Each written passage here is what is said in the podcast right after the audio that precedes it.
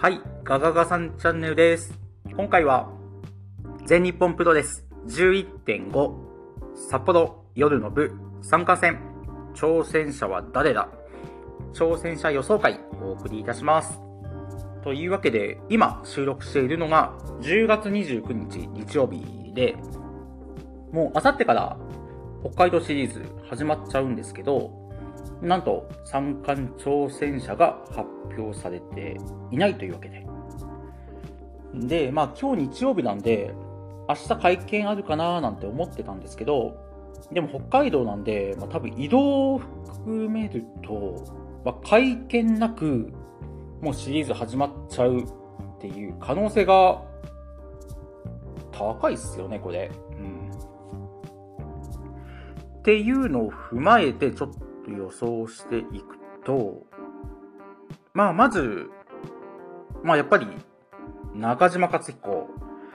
中島克彦はちょっと、よぎっちゃいますよね。うん。で、まあ、その北海道札幌で青柳からダッシュして、大晦日、代々木でケントと防衛戦。まあ、ただ、その北海道まで来るかなってところっすよね。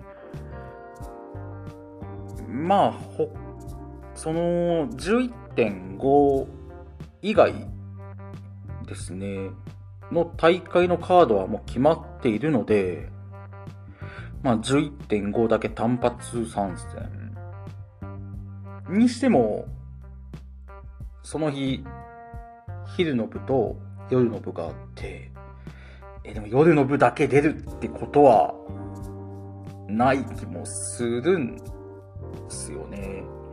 もう昼の部で、青柳カード決まっちゃってるので、まあでも、と言いながら、結局、前回の札幌大会、宮原健人対青柳優馬の三冠戦が組まれていた経緯もあるので、まあ別に勝彦対青柳っていうビッグカードが組まれる可能性っていうのは全然あるかななんですけど、いやー、どうでしょうか。はい。で、あと、3人ぐらいかな、私、予想してまして。まあ、結構いるんですけど。で、次にあるかなと思うのが、やっぱり、グレートで、ティーホークですね。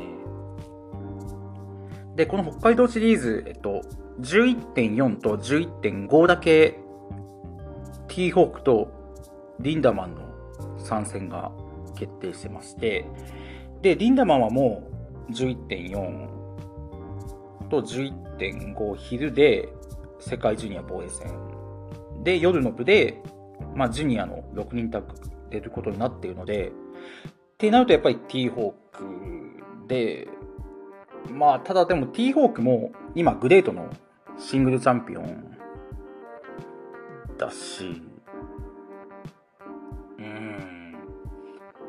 でも T ホークあの北海道地元じゃないですか。って考えると、まあ、集客面とかでも、え、あるのかななんて。うん。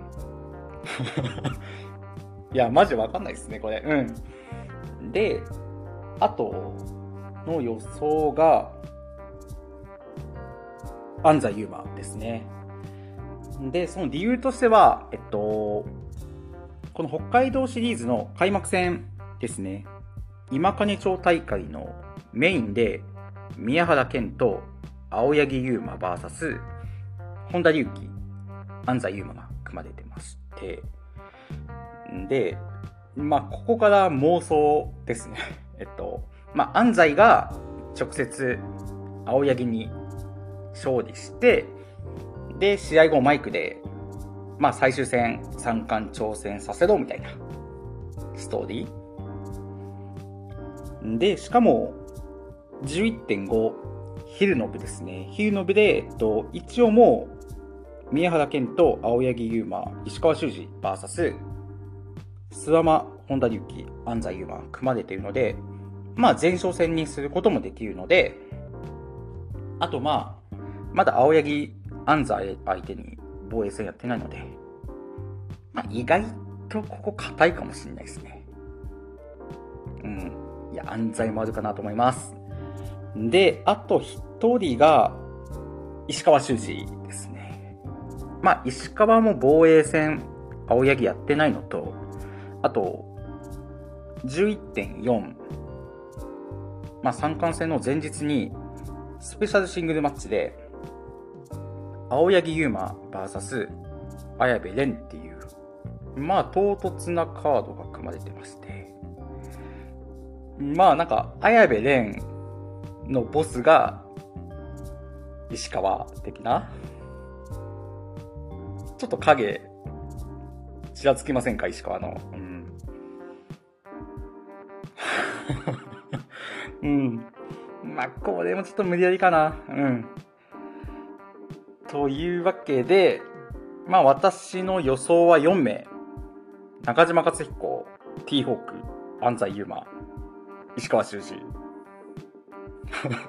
てか、まあ、だいぶ硬い予想っすね。うん。でも、うん、他いるかな？いやー